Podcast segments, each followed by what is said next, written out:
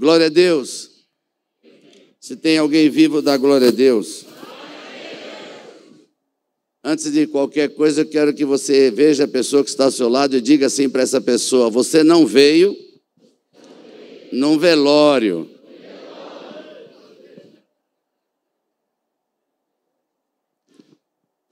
O povo de Deus é o povo mais alegre, mais feliz da face da terra. Porque o nosso Deus é Deus de alegria. E a alegria do Senhor é a nossa força. Aleluia. Aleluia. Mas antes do reloginho começar, filha, eu já combinei com ela. Eu preciso falar sobre o aniversário. São 28 anos. E hoje de manhã estava explicando sobre a numerologia. E não amarra, não, porque não é do diabo. É uma tendência natural das pessoas dar glória ao diabo quando diz é do diabo. O diabo não tem nada, nem a chave da casa dele tem mais. Jesus conquistou na cruz do Calvário. Quem fez os números foi Deus. E eu sempre estudei os números, eu falo do número 1, do número 3, do 5, do 6, do 7 e alguns, e sempre pulo o número 2. Para mim não tinha muita uh, natureza o número 2 a princípio, mas hoje falando do aniversário, eu fui buscar um pouco mais do estudo. Eu gosto de números porque eu sou economista, então economista gosta de números. E eu aí descobri que o número 2 também é o número de Jesus. Por quê? A Trindade é Pai, Filho e Espírito Santo. Então, Pai é um, Jesus é o dois. E é uma coisa interessante que o número 8 é o número de Jesus, porque é o número que não tem começo nem fim, é o número da aliança. Então, oito é o número de Jesus. Agora, imagina que tremendo, aniversário é de 28.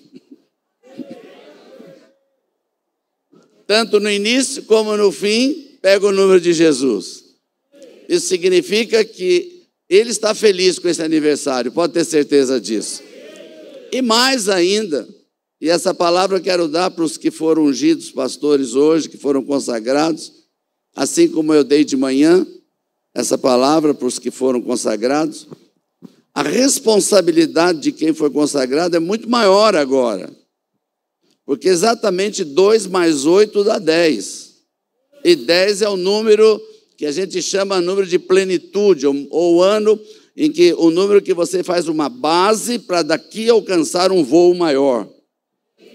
Então, a igreja renovada aqui, em geral, porque não importa que é sede ou filial, não importa, é uma coisa só, vai alcançar um novo voo a partir de 2022.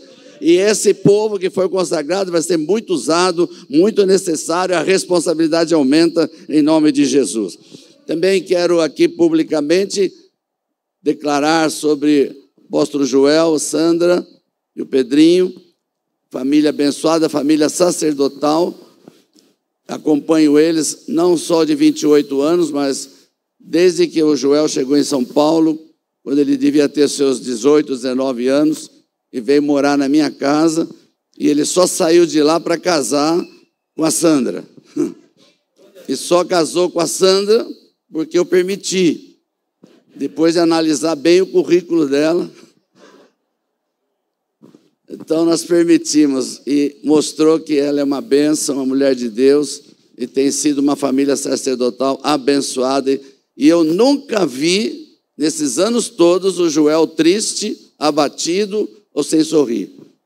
Pode passar problemas que ele passa, que eu conheço todos, mas ele nunca se abateu. Então vocês têm um pastor ousado, um pastor que nunca está para baixo, é um pastor que está sempre para cima. Aleluia. Aleluia. Põe a mão no nome de alguém e diga assim: se você faz parte desse ministério, para de olhar para baixo. Você não é galinha. Voe com asas de águia. Aleluia.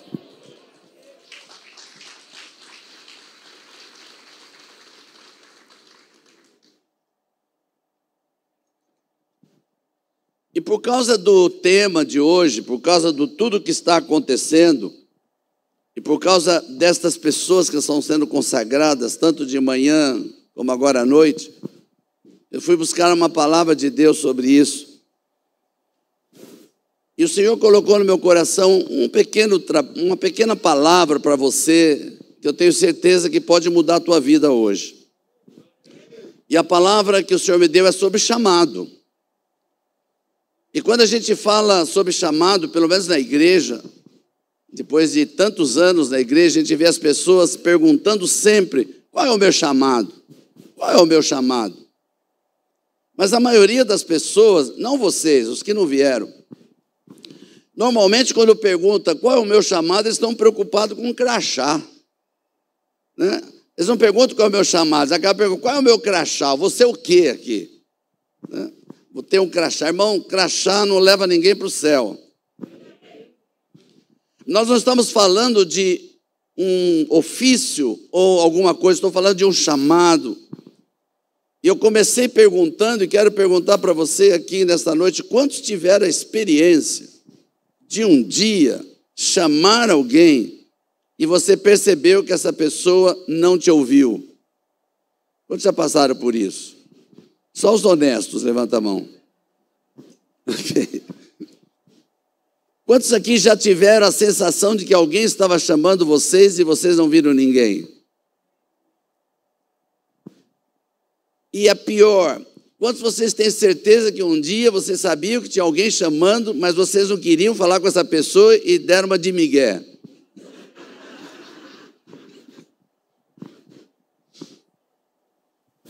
Essas três coisinhas que eu estou falando para pensar um pouco com você. Como que Deus sente quando Ele chama um de nós e a gente não responde? Como que Deus se sente quando Ele quer falar conosco, está chamando, chama o teu nome, e você não entende se é Ele, se não é Ele, porque você nem sabe mais a voz dele qual é, e acaba nem chamando mais e acaba se distraindo. E quantas vezes Deus já te chamou e você não prestou atenção? Olha para quem está do seu lado e fala: não disfarça, não, que ele está falando de você. Não disfarça, não.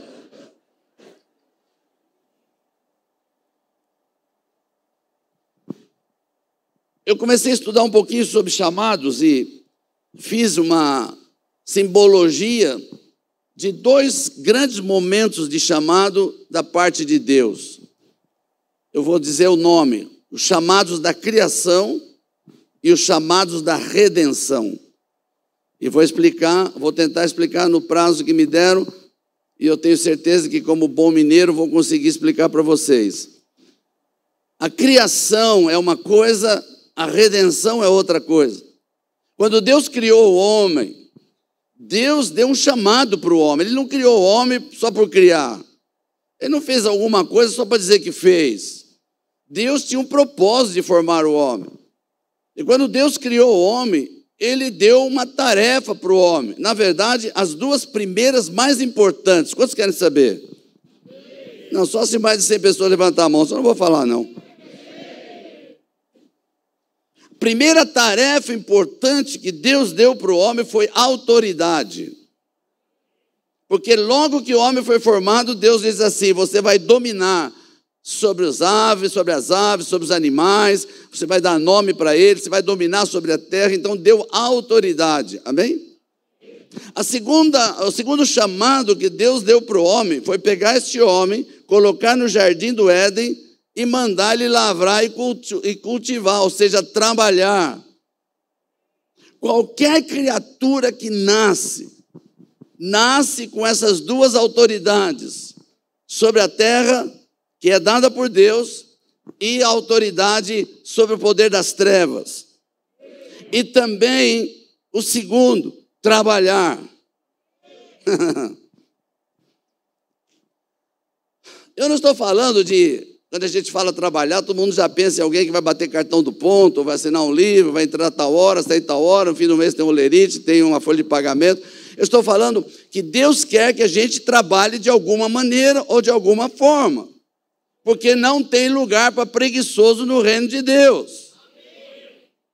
Alô?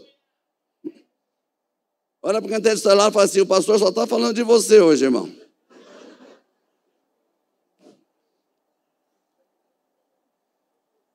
E o trabalho foi tremendo, porque, veja que coisa forte, quando Deus deu trabalho para o homem, era fácil.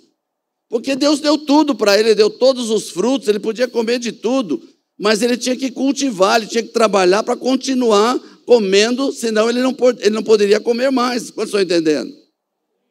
Agora, como Deus é tremendo, ele olhou para aquele homem que tinha que trabalhar, autoridade sobre a terra, e pensou: vou colocar alguém para ajudá-lo.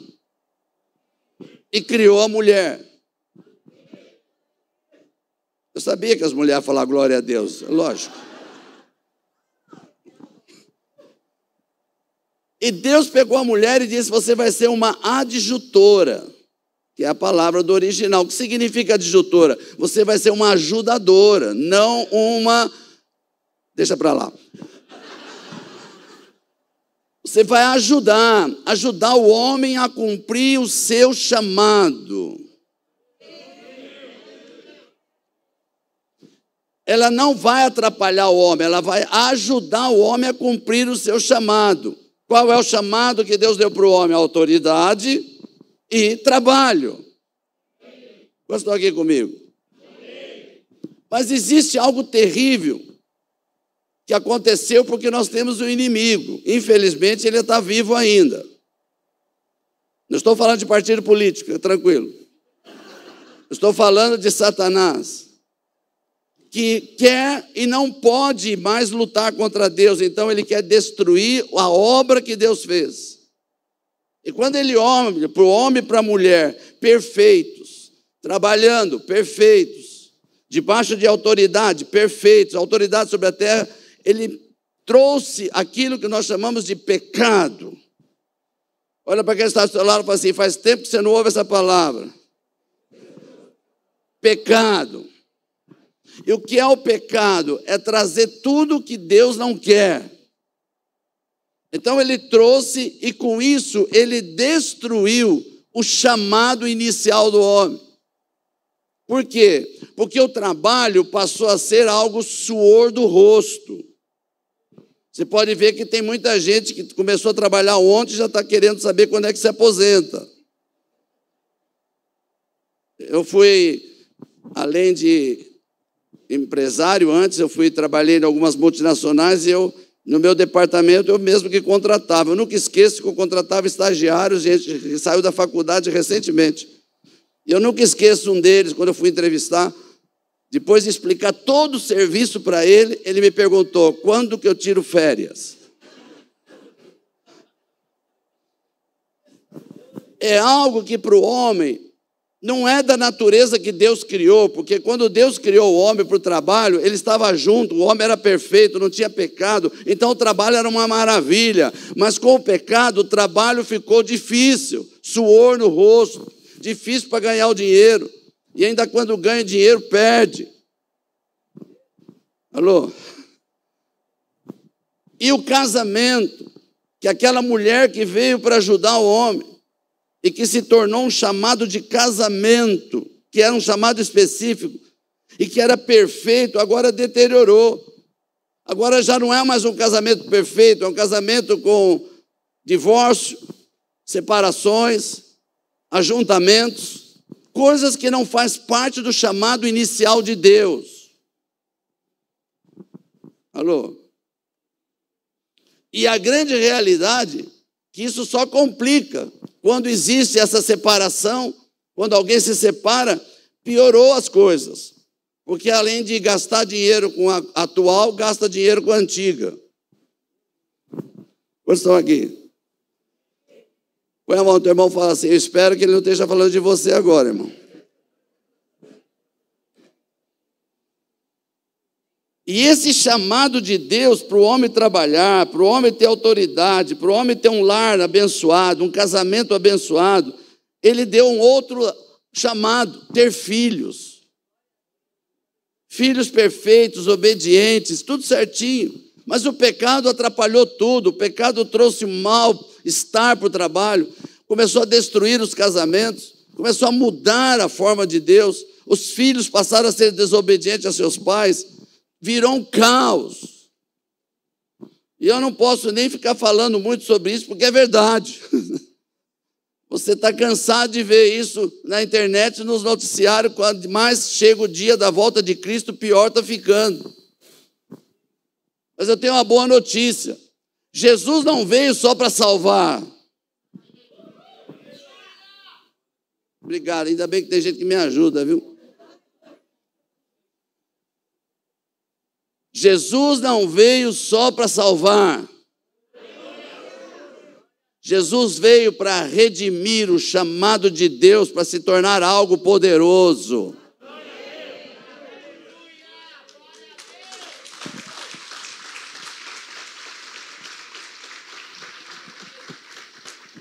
Porque quando Jesus entra na vida de alguém, o trabalho para ele mudou o significado. Não importa onde ele está trabalhando, ele é feliz de qualquer forma, porque ele não trabalha porque ele precisa, ele trabalha porque ele é alegre, porque Jesus dá tudo para ele. Eu sei, fica tranquilo, não precisa levantar a mão, não. Talvez tenha alguém que ah, pastor, você não conhece meu trabalho. Então eu vou dizer para você, você está no lugar errado.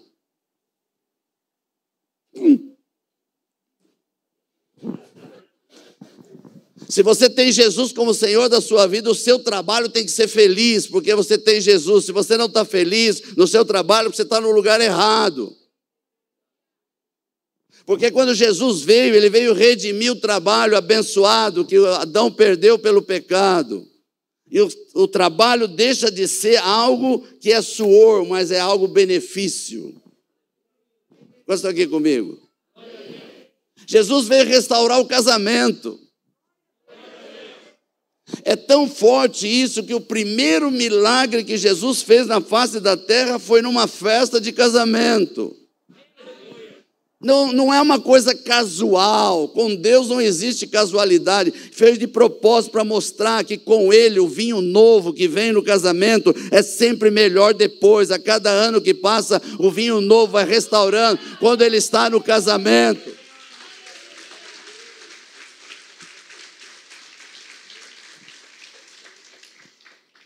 Isso que quando você casa, e as jovens que estão aqui que ainda não casaram, não case com quem não tem relacionamento com Jesus. Porque quando casa os dois que têm Jesus, ele vai restaurar o seu casamento e o seu casamento é perfeito.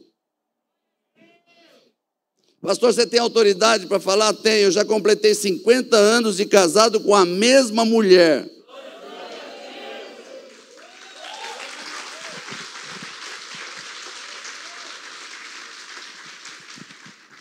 Quando Jesus está no coração da família, restaura o casamento e restaura a relação entre pai e filhos. E acaba essa, esse conflito com os filhos, porque Jesus está ali para ensinar. É a restauração que vem de Jesus, aleluia. Quando Jesus entra na vida de alguém, ele não só salva, mas ele traz toda a redenção do chamado. Por isso eu quero dizer para você que a primeira coisa que Jesus faz é trazer a redenção do chamado do Pai na criação. Ele não veio para cancelar o que o Pai fez, ele veio para redimir o que o pecado atrapalhou no chamado do Pai. Mas ele acrescentou algumas coisas mais. Quantos querem saber? Porque tem gente que vai falar assim, pastor, mas como é que eu faço para entrar nessa redenção? Para que o meu chamado seja tão perfeito como era na criação? Primeira coisa, Jesus disse: arrependei-vos. Olha para alguém que está do seu lado e fala assim: para com essa cara que você já cansou de pecar uma vez e não se arrependeu ainda. Fala para essa pessoa que está ao teu lado aí.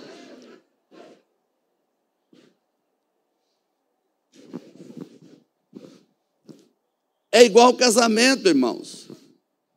Não existe num relacionamento de dois, um errou e o outro não errou.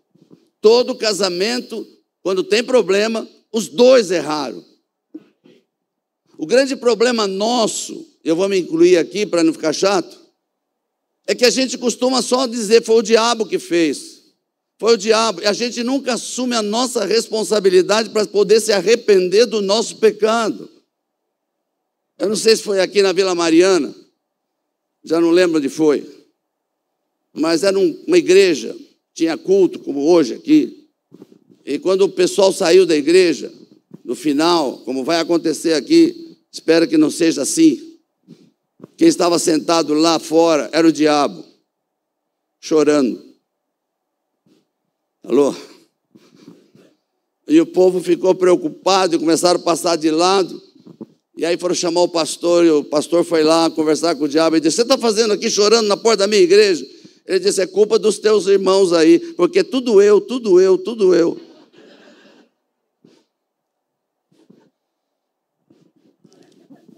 Jesus veio não foi para falar para o diabo, arrependa-se, porque o diabo jamais vai se arrepender. Jesus veio para falar para nós: se você quer que o teu chamado seja exatamente como foi da criação, perfeito, o teu casamento seja perfeito, o teu trabalho seja perfeito, em primeiro lugar, arrependa-se dos seus erros, arrependa do seu pecado e comece uma vida nova, nova com Jesus.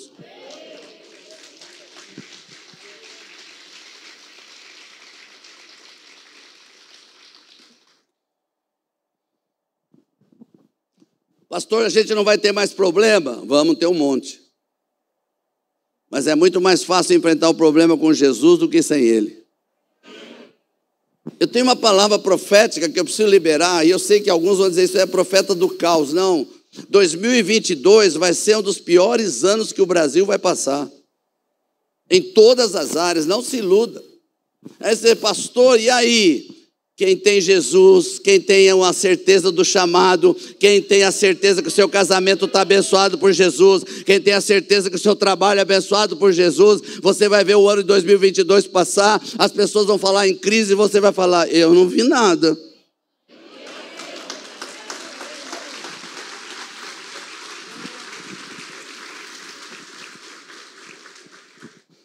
Olha para quem está seu lado e fala assim: 2022 você não estará em crise. Você verá a crise. Por isso que Jesus está continuando dizendo: arrependa-se. Porque quando há arrependimento, é veneno contra Satanás. Quando você se arrepende, Satanás perde toda a legalidade. E aí você ganha a autoridade que Adão perdeu para pisar serpentes e escorpiões, para poder pusar na cabeça do diabo e poder dizer: aqui no meu casamento você não entra, no meu trabalho você não entra, na minha casa você não entra, nos meus filhos você não entra, porque você tem a autoridade dele. Quantos estão aqui comigo? Põe a mão no nome de alguém e fala: tudo depende de você.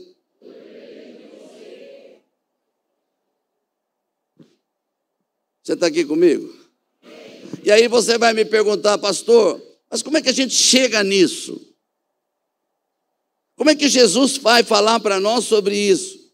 Ele usou uma expressão muito tremenda. Ele diz assim: quem quer me seguir, pegue a sua cruz e siga-me. Eu vou repetir. Jesus disse: quem quer me seguir, que significa: se você me seguir, deixa que eu cuido do resto. Ele disse: quem quer me seguir, pegue a sua cruz e siga-me. Olha para quem está do seu lado e diga assim: a tua cruz não é a tua sogra.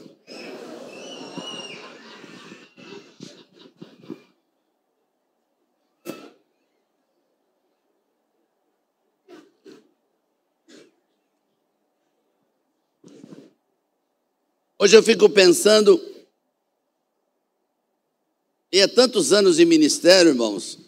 Eu vou completar o ano que vem, em fevereiro agora, eu recebo parabéns naquele dia. Você pode me dar um presente, não fico chateado não. Fevereiro eu completo 76 anos. Obrigado. Obrigado àqueles que estão dizendo menos. E obrigado àqueles que estão dizendo parecia 90. São muitos anos de ministério e vendo pessoas que por qualquer coisinha desistem, param, porque não entenderam que estão carregando a cruz errada. Quando você carrega a cruz que não é sua, ela cansa. Quando você carrega a cruz da enfermidade, ela não é sua, Jesus já levou na cruz dele. Ele foi traspassado pelas nossas enfermidades e moído, pelas suas pisaduras nós somos sarados. Nós temos que pegar essa enfermidade e colocar na cruz de Jesus, porque é dele, não é nossa, é ele que cura. A sua cruz não tem maldições, porque as maldições estão na cruz de Jesus. A tua cruz não tem miséria, porque a miséria ele já levou. Ele deixou a riqueza dele para que você se tornasse rico. Não carregue a cruz errada, carregue a sua cruz. Eu sei que você vai me perguntar qual é a minha cruz. Pergunta para mim. Ah, foi muito fraco, não deu para ouvir. A sua cruz é você mesmo.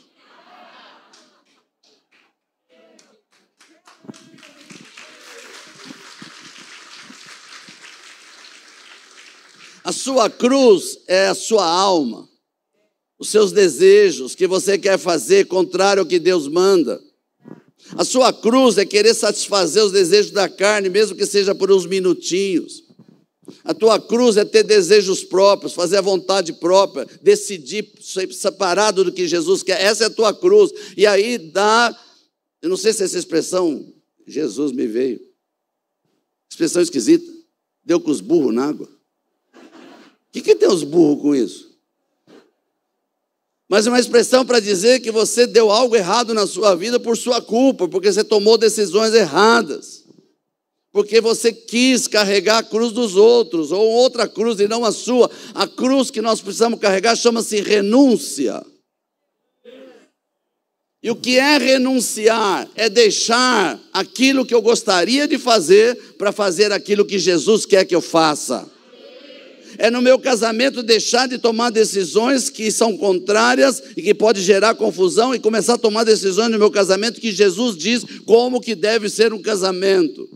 É começar a trabalhar, a procurar um lugar para trabalhar que Jesus diz: essa é a porta que eu abri, para não abrir portas que Jesus não abriu. É a renúncia. E a coisa mais difícil do ser humano é renunciar à sua própria vontade para deixar a vontade de Deus, que é perfeito, que é eterno e que é o único que pode fazer as coisas certas, e ele tem só pensamentos bons a nosso respeito. Por isso ele enviou Jesus para restaurar-nos, para redimir todo o chamado e voltarmos ao chamado original. Quantos estão me entendendo? Põe a mão no nome de alguém e fala assim: essa mensagem tem um nome. É o seu.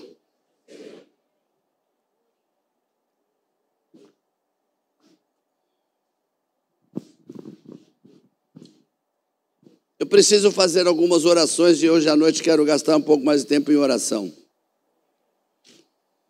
Porque a palavra é simples. Tem muito o que explicar sobre isso.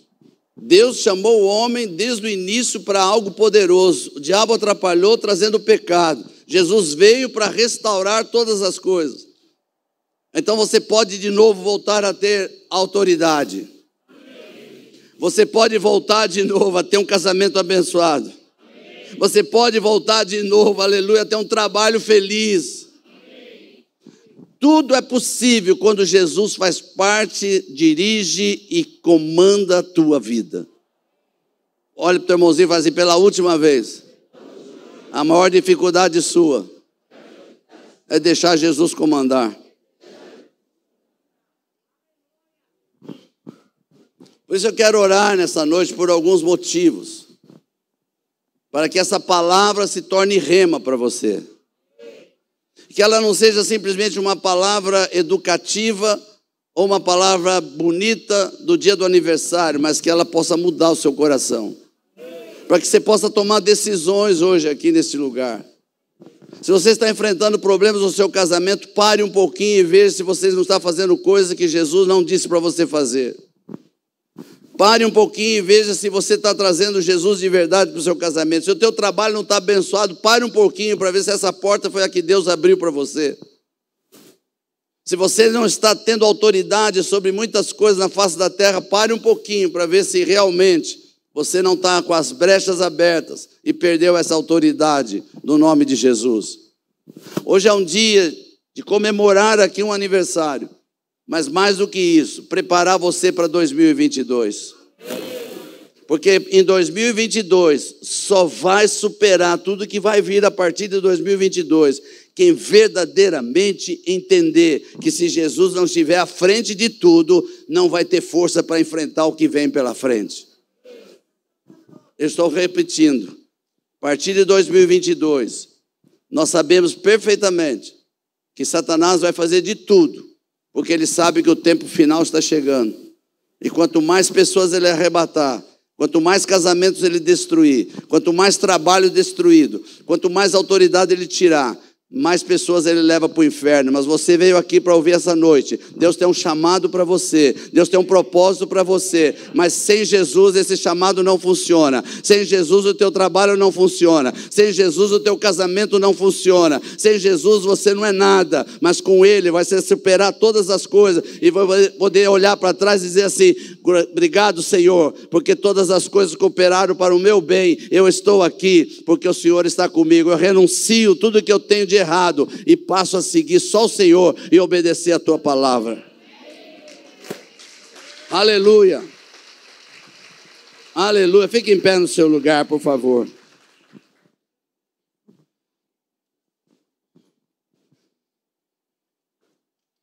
Eu quero orar por algumas coisas. E uma delas é para pessoas que sabem não estou falando de pessoas que não têm Jesus, pessoas que têm Jesus, que já professaram a sua vida para Jesus. Pode ser até que sejam membros da igreja há anos ou pouco tempo, não importa. Mas que estão, de alguma maneira, em alguma das áreas da sua vida, você está infeliz ainda. Alguma coisa não está dando certo ainda.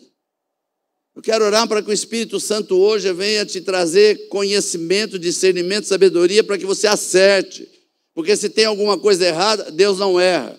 Se tem alguma coisa errada, Jesus não erra. Se tem alguma coisa errada, o Espírito Santo não erra. Se tem alguma coisa errada, a Bíblia não erra. Então, se nós temos alguma coisa errada, temos alguma coisa que é nos arrepender, renunciar e começar uma obra nova. Feche os teus olhos, por favor, para que ninguém te incomode. Eu quero pedir que o Espírito Santo venha falar contigo. Você que já tem Jesus como Senhor da sua vida e o Espírito Santo habita dentro de você, para que haja discernimento. O que é que ainda está faltando para chegar a esse tempo tão bom com Jesus? Para ter um casamento abençoado, para ter um trabalho abençoado, para ter autoridade sobre o poder das trevas, para poder mandar embora as enfermidades, mandar embora as maldições, por causa que Jesus já conquistou para você. Que está faltando? Que o Espírito Santo venha trazer essa revelação agora. No nome de Jesus. No nome de Jesus. Enquanto você pensa, eu tenho certeza que muitos de vocês já estão sabendo o que é que Jesus está falando com você. Eu quero orar por algumas pessoas que possam ter coragem de vir aqui no altar e dizer, pastor, eu não estou dentro totalmente da vontade de Deus. Isso tem trazido tristeza para mim.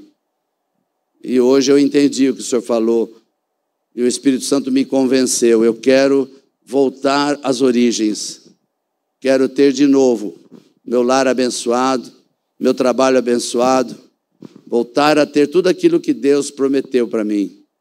Eu quero que você saia do seu lugar, venha aqui para frente rapidamente, que eu quero orar por você. Em nome de Jesus.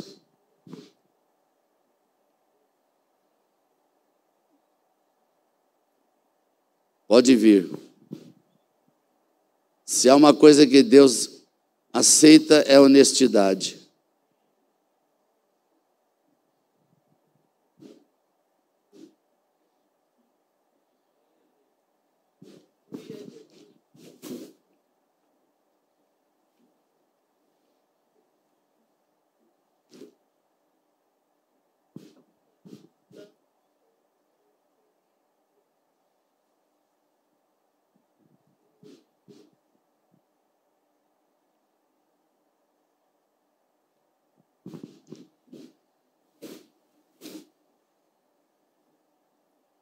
Se puder, vem para o lado de cá um pouquinho para não ficar aglomerado aí.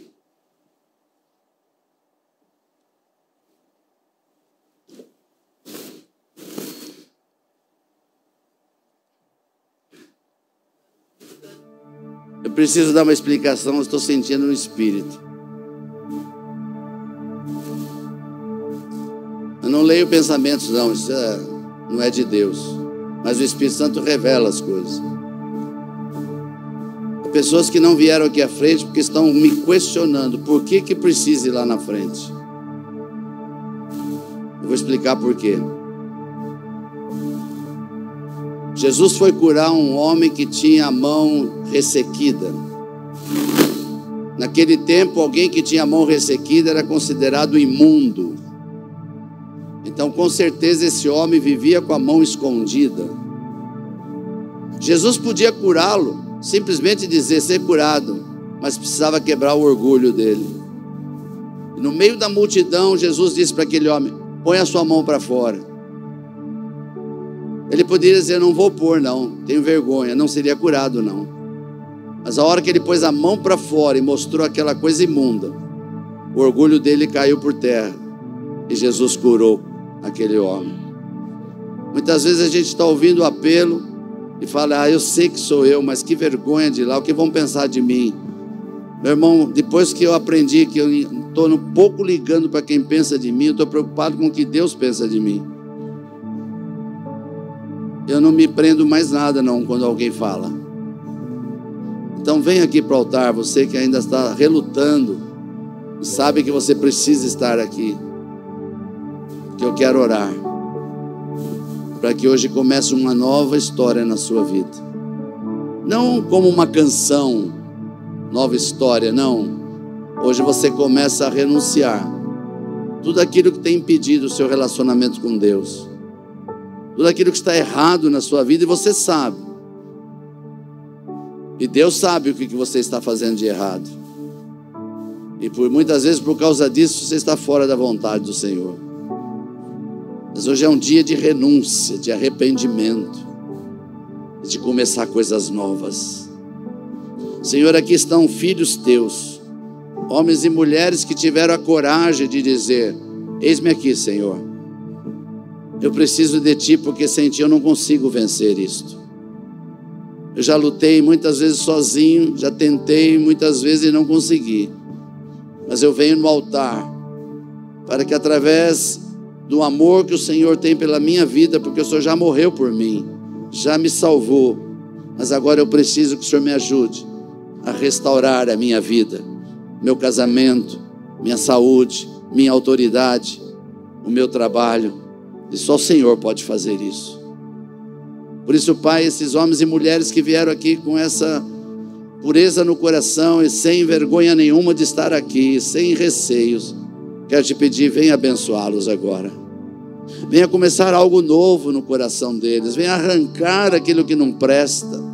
Venha arrancar as decisões, Senhor, e que eles sejam mergulhados no rio de Deus para que o Senhor domine a vida deles para que as decisões não sejam mais deles, mas sejam as suas decisões. Que é o Senhor que fale no coração deles para que dirija e diga o que é que eles têm que fazer, como têm que fazer, e que não haja bloqueio, Senhor. Que o inimigo não venha trazer nenhuma palavra contrária, que ninguém seja levantado para trazer um conselho contrário ao teu, mas que eles tenham coragem de fazer aquilo que o Senhor quer que faça.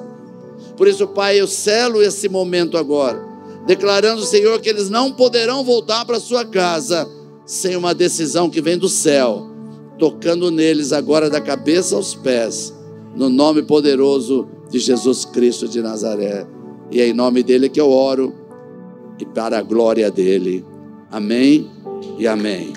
Recebe isso em nome de Jesus. Recebe, recebe.